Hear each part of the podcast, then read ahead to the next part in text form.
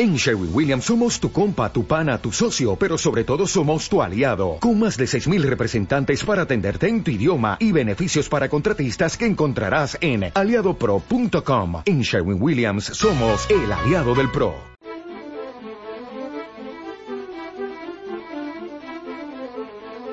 En Radio 5, doble hélice. Con Juanjo Martín.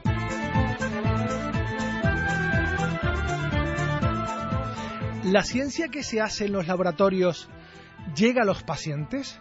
¿La investigación que se hace aquí cristaliza en algo concreto o se convierte en un granito más en un gigantesco desierto? Hola, bienvenidos a Doble Hélice. En estos años les hemos demostrado que sí, la investigación en medicina nos llega ese es el origen, por ejemplo, de, una pastilla que tomamos para la, rinitis o el tratamiento que salva la vida a los que padecen una enfermedad grave. Hemos conocido muchos ejemplos de esto y hoy vamos a conocer uno muy cercano. Un ejemplo de cómo en tan solo tres años se pueden hacer importantes avances, avances en el campo de la medicina. Porque hace tres años la Comisión Europea aprobaba el proyecto InBrain, una iniciativa que buscaba fortalecer la investigación biomédica en Canarias y generar un ecosistema propicio para que fluyera la innovación. Se contrataron científicos entusiastas que se lanzaron y que lanzaron sus líneas de investigación que después de estos primeros años están comenzando ya a dar sus primeros frutos, algunos de ellos muy esperanzadores. Hoy conoceremos cómo nace una idea y cómo ésta se convierte en realidad, cómo una investigación científica pasa de los papeles a los laboratorios. Detrás de cada fármaco, de cada tratamiento, existe un mundo apasionante de investigación. Doble hélice. Hoy hablaremos de cómo una idea se convierte en contrataciones, líneas de investigación, publicaciones y sobre todo muchos avances en biomedicina. Y para hablar de ello tenemos con nosotros a mi derecha, tengo a Rafael Alonso Solís, que es responsable del proyecto InBrain. Hola Rafael, buenas tardes. Buenas tardes, Juan. Gracias por estar con nosotros una vez más en, Doble Hélice. Bueno, si nos metemos en la página web, dice algo así como con el fin de desbloquear y desarrollar el potencial de investigación del Centro de Investigaciones Biomédicas de Canarias, se pide el proyecto InBrain de la Comisión Europea y muchísimos folios más. No sé si conseguir esto es fácil. Eh, desbloquear y desarrollar el potencial. ¿Esto es fácil? No, no es fácil, pero con un plan estratégico bien definido lo estamos consiguiendo. Lo que no era fácil además era desarrollarlo, era redactarlo, era pedirlo, era poner de acuerdo a demasiadas personas, cada una con intereses y puntos de vista diferentes. Eso fue lo más difícil seguramente. Y poder hacer una Mm, una propuesta competitiva, suficientemente competitiva para conseguir la financiación, fue probablemente bastante más difícil. ¿Cuántas veces eh, se pidió este proyecto? Esas, esas, ocasiones de que se dice gracias por la pregunta, porque nos presentamos cuatro veces. Cuatro veces, cuatro veces. Le dieron calabazas tres veces. Sí, sí. Lo que pasa es que no fueron calabazas. La primera había que conseguir eh, 13 puntos y conseguimos 9,5, lo que era un notable alto. Lo hicimos en tres meses, muy poco tiempo, era para probar. La segunda nos dieron 13 puntos y medio, pero ya había subido a 14 en esa la raya el nivel. Eh, nos, nos confiamos y en la siguiente, en la tercera, nos dieron 11,5, bajamos un poco. De manera que hicimos un esfuerzo, eso fueron prácticamente dos años, aprendiendo, ensayando, equivocándonos, poniéndonos de acuerdo, yendo a muchos workshops y muchas reuniones en, en Europa, en Barcelona, en Madrid, para ver cómo se hacía, aprendiendo de la experiencia de los demás. Y la cuarta vez, cuando el rumor que se extendía por la Universidad de Laguna era esto ya se sabe que no lo van a dar. Mm, alguien decidió que no se tiraba la toalla, eh, unos cuantos aguantamos, presentamos y nos dieron 15 puntos sobre 15. Sobresaliente. Sí. Em, se pensó en. Bueno, si no te lo dan una vez, lo intentamos dos, pero ya tres. Eh, se, se pensó seriamente en decir, bueno, ya esto que lo haga otro. Se pensó lo que ocurre es que, y es bastante habitual, yo diría que incluso en Canarias más la falta de constancia. Es decir, no me ha salido, pues no lo hago, no hago el esfuerzo, es muy cansado. Lo que ocurre es que los propios especialistas y expertos de la Comisión Europea te decían, en los puntos de contacto nacionales, te decían, la media para obtener estos proyectos, que son muy competitivos, tenían un 4 o un 5% de éxito, es decir, de cada 100 se financiaban unos 4, era de tres veces, de tres o cuatro veces. Por lo tanto, nos lo dieron en la media. Pues sí. Y finalmente llegó la financiación. Em, ¿Cuál era el punto de partida? ¿Cómo, ¿Cómo empezaba el proyecto? ¿Desde dónde se partió? ¿Cuál era el cero? El cero era la existencia de grupos de investigación, de investigadores independientes, de más de un instituto de la Universidad de Laguna, de grupos diferentes, cada uno trabajando probablemente de manera muy individual, muy poco coordinada, con muy poca capacidad de colaborar con los demás.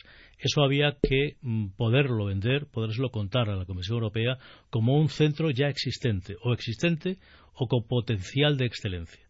Realmente la última convocatoria decía centros excelentes o emergentes. Eh, de hecho, el Civicán no existía y jurídicamente sigue sin existir.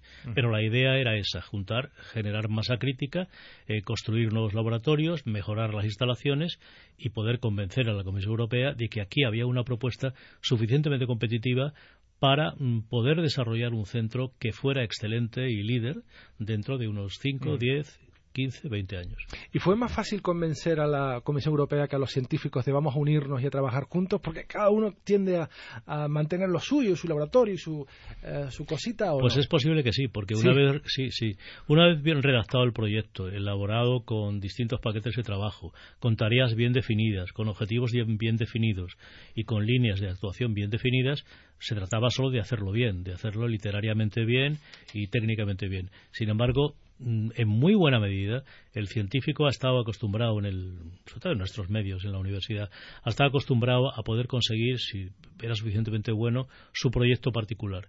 Si a mí me dan un proyecto de 100.000 euros al año al año no para tres años y con eso sobrevivo y publico bien pues ya está. Yo no prefiero seguir solo con dos becarios con un postdoctoral si tengo suerte etcétera etcétera.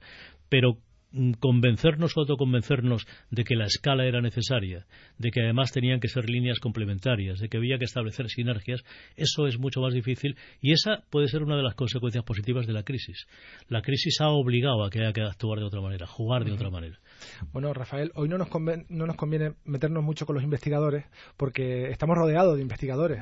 Hoy están aquí 20 investigadores de la Universidad de Laguna que están participando en un curso de comunicación científica para investigadores y, hoy les tocó eh, la poca suerte de tener que venir a, Radio Nacional a escuchar eh, este programa. Espero que, les guste. Y, no es fácil para mí porque no estoy acostumbrado a tener tanta gente alrededor de mí mientras hago este programa. Pero bueno, eh, y claro, volviendo al InBrain llega la gran noticia de que le han dado el dinero, ahora hay que hacerlo. Y hay que contratar a personas. Y en un momento en España donde se despiden a científicos, eh, de repente este proyecto va a contracorriente y comienza a contratar científicos. El hecho de que eh, quizás había más demanda, eh, hubo más demanda de currículum ¿Hubo más aceptación por ese hecho o no? Sí, evidentemente. Posiblemente eso también nos benefició. Conseguimos, y fue un ejemplo y, que generó envidia sana de otras universidades, que en un momento en que del, del CSIC y de otros sitios se, eh, eliminaban científicos, nosotros contratábamos. Contratábamos, me parece que al final fueron unas 27 personas de dos o tres niveles. Mm, y por lo tanto, claro que nos encontramos con probablemente currículums que no se podían quedar en, sus centros. Pues, estaba acordándome de, Ángela Cebes, que era una investigadora Ramón y Cajal con I3, que estaba en el, Instituto Ramón y Cajal de Madrid y que en lugar de poder seguir tuvo que marcharse. Bueno, seguramente si no hubiera ocurrido la crisis no se habría presentado aquí. Pero. Y llegaron esos investigadores a Tenerife, algunos eran de aquí, eran de Tenerife, retornados, y comienzan a trabajar. ¿Comenzaron a trabajar en, lo que ellos quisieron o había unas líneas específicas, unos caminos ya hechos por donde tenían que caminar? No, desde el momento en que tuvimos que hacer una propuesta global, tuvimos que focalizar cuáles serían las líneas, las a mí me gusta más llamarlo programas más que líneas de investigación porque es algo más dinámico, en los que debíamos focalizarnos. Se hizo un análisis exhaustivo por un grupo, un consultor en que nos basamos en las enfermedades prevalentes, las oportunidades de financiación europeas y nacionales, sobre todo europeas en ese momento, y la capacidad científica de los grupos ya existentes. No era partir desde cero, era partir desde grupos existentes. Y desde ese punto de vista se seleccionaron, mm, me parece que cinco programas aproximadamente, a los cuales tenían que presentar sus proyectos de investigación, pero dentro de esos, de esos cinco programas que habíamos seleccionado previamente. Luego iremos mm, desgranando algunos de los principales resultados de, de esas áreas de conocimiento para demostrar demostrar que se ha avanzado, o sea, cómo en tres años eh, unos científicos pueden generar ya en solo tres años eh, algunos resultados. Decía Teresa Giraldes en la presentación pública que se hacía de este proyecto hace unas semanas, Teresa Giraldes, investigadora también del Civicam, pues decía lo siguiente, literalmente, este proyecto significa mucho para nosotros. Ha sido, han sido unos años de gestar ideas y proyectos con mucho esfuerzo, conformar un equipo de grandes científicos en múltiples áreas ilusionados con una idea fija, el éxito. Y fíjense, ideas, esfuerzo, equipo, ilusión, éxito, son muy buenos ingredientes para un centro de investigación, ¿verdad? No cabe duda, por, sobre todo porque significa que eran eh, mm, ideas y elementos que se incorporaban de nuevo. Claro que los había ya aquí. Sobre todo mm, los investigadores jóvenes como Teresa, que acaba de obtener un Ramón y Cajal y posteriormente, en unos meses, un European Research Council Grant. Eh, porque hay que enfrentarse a una realidad. las universidades canarias, las españolas en general, sus plantillas están muy envejecidas y no hay mecanismos de reposición. Los mecanismos de reposición con la llegada de la crisis se han empeorado mucho más. Por lo tanto, la única manera de poder renovar esa plantilla, plantilla envejecida, que puede producir muy pocos goles en la actualidad, es poder insuflar mm, savia nueva. Y savia nueva que tiene que venir de otra manera que no es la reposición de puestos del profesorado, que están prácticamente copados durante unos cuantos años, incluso aunque nos muramos o nos jubilemos unos cuantos en los próximos años. En, alguna ocasión me has comentado, Rafael, eh, los científicos cuando tienen sus grandes ideas son cuando son jóvenes. Eh, un científico tiene esa gran idea que le puede dar el Nobel o, desarrollarla durante el resto de, su vida cuando tiene veintipocos, treinta y pocos años. Sí, en torno a treinta, treinta y tantos parece ser que es cuando los grandes hallazgos los, tienen los científicos, independientemente de que el Nobel a lo mejor se lo den a los 60, a los 70 o a los 80. Mm. Pero da la impresión de que el momento vital de mayor creatividad está en torno a eso, treinta, treinta y tantos. Y eso hay que aprovecharlo. Claro, evidentemente. Eh, muchos científicos han tenido que irse eh, en esta época y no han podido retornar. Eh, ¿Qué se les puede decir? Bueno, lo primero que hay que decirles es que irse es bueno, que quede claro. Que quede claro que irse es bueno. Es decir, la carrera científica es todo lo contrario a la carrera endogámica. ha sido muy habitual en Canarias que un profesor de universidad, estudiara en el Cabrera Pinto, cruzara la calle, se fuera a hacer la carrera a la Universidad de Laguna, hiciera la tesis en un departamento y acabara siendo profesor titular o catedrático de ese departamento. Eso es un disparate. Eso es totalmente anticientífico, por supuesto. La carrera de un científico pasa por salir de donde está. En Estados Unidos es típico que un científico lea la tesis en otro sitio, Mm, haga un postdoctoral lo más largo posible, lejos, y por supuesto es entonces, y que acabe en un sitio distinto. Es decir, la movilidad del científico es consustancial a la investigación científica. Mm. Está bien que una vez formados eh, parte del talento pueda retornar al lugar en el que se ha originado. Pero que quede una cosa muy clara, igual que pasa con los equipos de fútbol. No nos encerremos en la idea de que todos los científicos que estén aquí tienen que nacer aquí. Ojalá vengan de Australia, de Estados Unidos, de la India, de Japón y de China. Y al mismo tiempo que haya científicos canarios españoles que vayan a esos países. Lo importante es tener dinero para fichar a los mejores. Evidentemente, como pasa con los equipos de fútbol. Y, y como pasa en grandes universidades. Claro, evidentemente.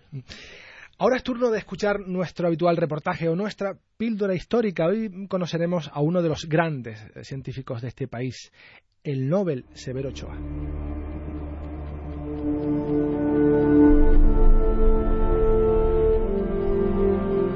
Hijo de abogado, Severo Ochoa nació en Luarca, Asturias, el 24 de septiembre de 1905. Con 18 años se matriculó en la Facultad de Medicina de la Universidad de Madrid. No es que tuviera la intención de dedicarse a la práctica médica, pero en los años 20 en España aquella carrera garantizaba la mejor plataforma de conocimiento para el estudio de la biología. Los cruciales descubrimientos de Santiago Ramón y Cajal estimulaban su imaginación e impresionaban a aquel joven estudiante que soñaba tenerlo como profesor de histología. Lamentablemente, cuando Severo Ochoa entra en la facultad, Ramón y Cajal, ya septuagenario, había dejado su cátedra y se dedicaba solo a la investigación de laboratorio. Sin embargo, son muchos, y entre ellos incluía al doctor Gregorio Marañón, los que no dudan en señalar a Severo Ochoa como el heredero de Cajal y advertir cierta continuidad de genio investigador y español. La Guerra Civil Española y la Segunda Guerra Mundial obligan al científico asturiano a emigrar a Estados Unidos junto a su esposa Carmen García, quien trabaja en la Escuela Universitaria de Medicina de Washington para más tarde trasladarse a Nueva York. En aquel laboratorio llegaría resultados y hallazgos formidables. Por primera vez se obtiene ácido ribonucleico en un tubo de ensayo. Se trata de un descubrimiento importante que tuvo una amplia difusión, no solo en medios científicos, sino también en medios profanos. Este acontecimiento científico significaría el hallazgo de la clave para el descubrimiento del código genético. Las posibilidades que habría eran extraordinarias. Entre otras, ofrecía la eventualidad de controlar la herencia y retardar el ritmo de crecimiento del cáncer.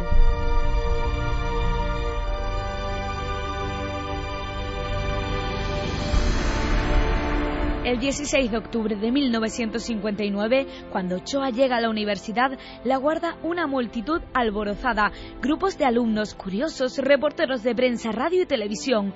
Unas horas después, recibe el telegrama del rector del Instituto Carolino de Estocolmo, anunciándole que le han concedido el Premio Nobel de Fisiología y Medicina por el descubrimiento del mecanismo de la síntesis biológica de los ácidos ribonucleico, ARN.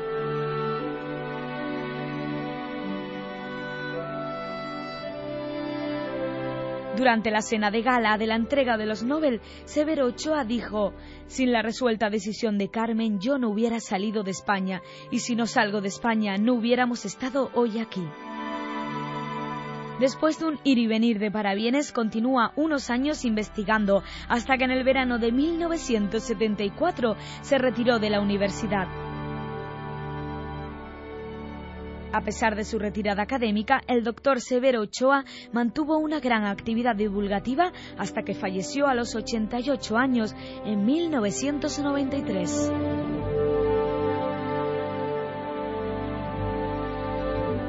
En Radio 5 y Radio Exterior de España, doble hélice.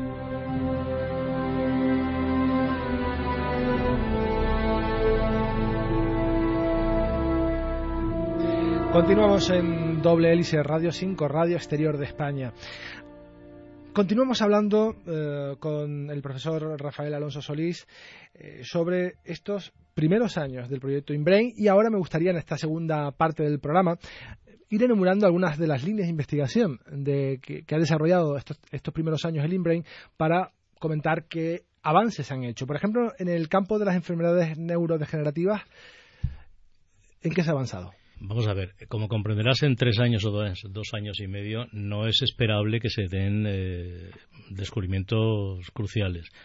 Mm, se contrataron en este, en este programa, me parece que cuatro investigadores. Mm, dos de ellos eran de origen canario, que se habían formado posteriormente, uno en Francia, otro en Ámsterdam, después en Madrid, en el Cajal, y, otros dos, uno que venía del, del Instituto Cajal de Madrid, perdón, y otro que americano que venía del Instituto Karolinska de, Suecia.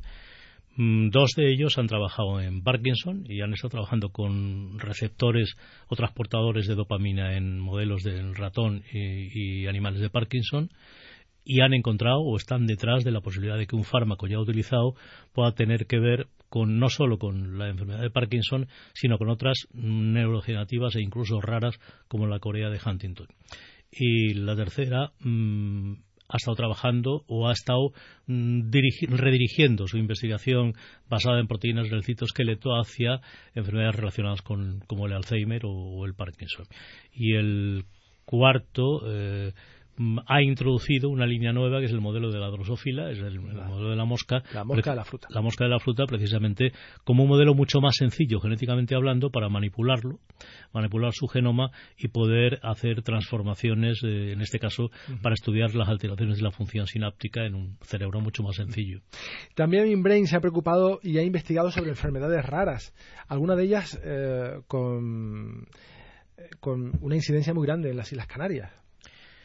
Sí, eh, en, Canarias existía ya, en el Hospital Universitario y en la Universidad de Laguna, un grupo importante, el del doctor Eduardo Salido, que había encontrado o identificado con más facilidad, precisamente por el aislamiento genético de Canarias en el pasado y por ser una población pequeña, una, mm, varias familias que portaban genes alterados de la hiperoxaluria primaria. En base a eso, Eduardo ha estado durante unos cuantos años diseñando ratones específicamente eh, adaptados para estudiar esa enfermedad, ha curado la enfermedad del ratón y el proyecto InBrain permitió que se incorporase un nuevo investigador que venía de, Portugal, Miguel Fernández, y juntos han sido capaces de dar un paso mm, muy importante desde el punto de vista de la transferencia, porque en muy poco tiempo han conseguido interesar a Glaxo, a la gran compañía farmacéutica, aprobar un programa de Glaxo para probar millones de sus moléculas en esta enfermedad y poder diseñar un, mecanismo terapéutico útil e incluso están prácticamente estos días están trabajando con algún fondo de capital riesgo para poner en marcha un spin-off, una empresa que podría empezar a desarrollar esos fármacos en, el futuro inmediato. También hemos conocido que hay cierta relación, bueno, cierta no, hay mucha relación entre eh, la diabetes y la salud del riñón, otra de las líneas que está llevando InBrain. Mm, un programa era el de las enfermedades crónicas relacionadas con la calidad de vida y, con la edad, que afectan gravemente la calidad de vida y la edad. En ese programa se contrató un investigador, en este caso Esteban Porrini, que había hecho, eh, de Argentina y de Italia, y había hecho la tesis doctoral en la Universidad de La Laguna. Esteban mm, desarrolló, eh, obviamente, la relación entre diabetes y riñones, que en las complicaciones de la diabetes pueden perjudicar al riñón, afectar la función renal y viceversa, el trasplante renal puede complicarse, entre otras cosas, em, incrementándose el, riesgo de diabetes a medida que aumenta la edad. Esteban ha trabajado en eso en particular y también ha podido, en colaboración con un grupo italiano, desarrollar un método novedoso práctico, útil, para medir la función renal, monitorizarla prácticamente en la consulta diaria. Es, detrás de eso también hay la posibilidad de que se pueda desarrollar una pequeña empresa que mm, ese método lo pueda comercializar para otros hospitales y otras consultas. Y lo que no esperaba encontrar era una línea dedicada a la economía. También tiene Brain una pata puesta en la economía. ¿Por qué? Un programa importantísimo fue el de eh, evaluación de tecnologías sanitarias. También aquí había un grupo importante, es un grupo del Servicio Canario de Salud, dirigido por el doctor Pedro Serrano, en el cual lo que, lo que se hace es, eh, entre otras cosas, evaluar la relación coste-beneficio de una determinada terapia. Es decir, cuánto cuesta, es rentable mm, invertir dinero en poner en marcha una terapia frente a una enfermedad, etcétera, etcétera. Una línea específica es la economía de la salud. Por tanto, ahí se presentó mm, una investigadora, una investigadora en este caso también era Canarias, había formado en Inglaterra, había trabajado en varias universidades inglesas, había desarrollado allí su carrera postdoctoral y ha incorporado una línea mm, que no existía en, Tenerife, desde luego, sí existía parcialmente en, en Gran Canaria, en el Departamento de Economía Aplicada, mm, y que es Laura, Laura Vallejo, sobre economía de la salud. Y algo que, me parece sorprendente y revolucionario y que puede ser un gran avance, eh, las biopsias líquidas. Pero primero me gustaría que me explicaras qué es eso de las biopsias líquidas. Conozco el primer término, los dos unidos, no sé. Bueno, yo no soy un experto y Eduardo Salido, que sí es un experto, no le gusta llamarlo biopsias líquidas. No. No, porque dice que biopsia, eh, hay que, es, biopsia es una biopsia, es coger un trozo de un órgano y por tanto el líquido no es así. Pero es un concepto que se ha desarrollado en el sentido de que si pudiéramos medir eh, determinados marcadores en líquidos corporales, por ejemplo en sangre, exactamente, sería mucho más sencillo si identificamos el marcador hacer diagnóstico temprano de ciertos mm, cánceres específicamente.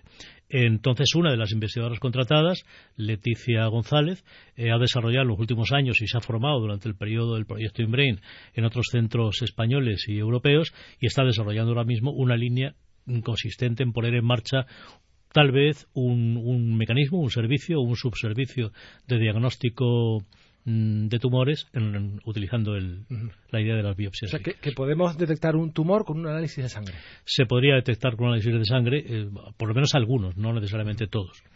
La química medicinal también está en, en InBrain. ¿En qué, qué, sentido? Otro de los programas fue química medicinal. En Tenerife hay una gran tradición de químicos orgánicos tanto en el antiguo instituto de Antonio González, que luego se dividió en Productos Naturales, que es un centro del Consejo, y en la, en la calle de enfrente, o en, la acera de enfrente, pues se produjo un cisma, el Instituto de Bioorgánica. Bien. Algunos de estos, de estos investigadores tenían la vocación, sobre todo los más jóvenes, los que estaban llegando, la vocación de redirigir el aislamiento de productos naturales o la síntesis de productos específicamente diseñados para tener una función, dirigirlos hacia la posibilidad de eh, poner en marcha nuevas terapias. Aquí, afortunadamente, también la llegada de dos o tres jóvenes investigadores mm, formados en el extranjero ha permitido redirigirlo, contando sobre todo con algunos de los grupos que estaban, eh, que estaban trabajando ya en esa dirección. Esto es una gran oportunidad, pero hay que eh, ser realistas en el sentido de que hay que hacer una relativa transformación. Lo ideal sería que los químicos que sintetizan o que aíslan trabajen en estrecha colaboración con los biólogos que miden la, eh, expresión de un gen o con los clínicos que están mm, utilizando biomarcadores para detectar la presencia de una enfermedad o de la sinergia entre esas diferentes aproximaciones mm, podrían surgir un hallazgos científicos relacionados con la medicina y con la patología mucho más rápidos y mucho más eficaces. De hecho, el proyecto del futuro edificio que va a albergar el, el eh, ya en construcción. El concepto que tiene de laboratorio es un poco eso. Por lo menos el centro de investigación está cerca de un hospital y eh, la idea es que en el mismo edificio trabajen químicos, como hemos visto, economistas también, eh, biólogos, que, sea un lugar multidisciplinar sin paredes y departamentos estancos, ¿no? que fluya el conocimiento de un lado para otro. Claro, y que haya además unidades de transferencia y de innovación y que haya unidades de comunicación. Eso es importante. Eso sería lo ideal. Evidentemente esa es la idea, aunque mm, desgraciadamente por el momento la financiación existente que estamos utilizando solo va a dar para la primera fase es evidente que en los próximos meses y próximos años debemos conseguir financiación para poder construir un edificio realmente competitivo y que pueda ser de nivel europeo. Y mm, nos restan dos minutos justo para dar un anuncio. Y hablando de comunicación, porque también sí que en este ámbito ha trabajado InBrain, eh, producto de este trabajo es, por ejemplo, este programa, pero el día 13 de noviembre también se hablará de periodismo científico. Sí, el 13 de noviembre estábamos obligados a hacer una tarea, poner en marcha un taller sobre comunicación científica y finalmente se producirá el 13 entre el 13 y el 15. El 13 de noviembre por la mañana en la Facultad de Ciencias de la Información, en su salón de actos, habrá una sesión formada por cuatro periodistas, me parece, Malen Ruiz del Vira, antigua colaboradora o corresponsal del país, Mónica Salomone, ha colaborado en distintas entidades, eh, Javier Salas, trabaja en el país, y Surso Mariño, que es un excelente divulgador científico. ¿Y ahora qué? Porque eh, pasan, han pasado tres años y ahora. Lo más importante del proyecto InBrain ha sido, y es lo que pretendía la Comisión Europea, aparte de internacionalizarnos, establecer relaciones con otros laboratorios, comprar algunos equipos, contratar investigadores. La pregunta ahora, ¿qué es absolutamente crucial.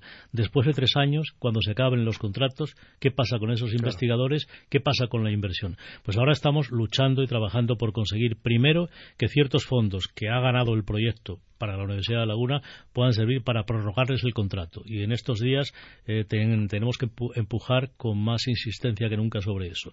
Y, y, de manera inmediata hay un plan de inversión del Cabildo de Tenerife de poner en marcha algún mecanismo de sostenibilidad y poner y reforzar estas líneas de investigación que se han producido. Pues profesor Rafael Alonso Solís, responsable del proyecto InBrain, muchísimas gracias por haber estado con nosotros. Ha sido un auténtico placer. Gracias. Gracias a ti, como siempre.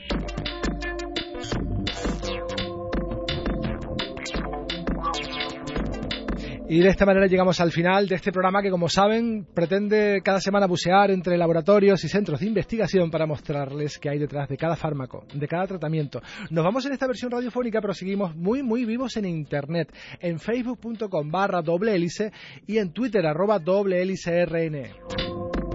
En la realización técnica hemos tenido a Curo Ramos en la dirección, a Juanjo Martín y como público, pues a todos estos investigadores del curso de comunicación científica. Gracias a todos.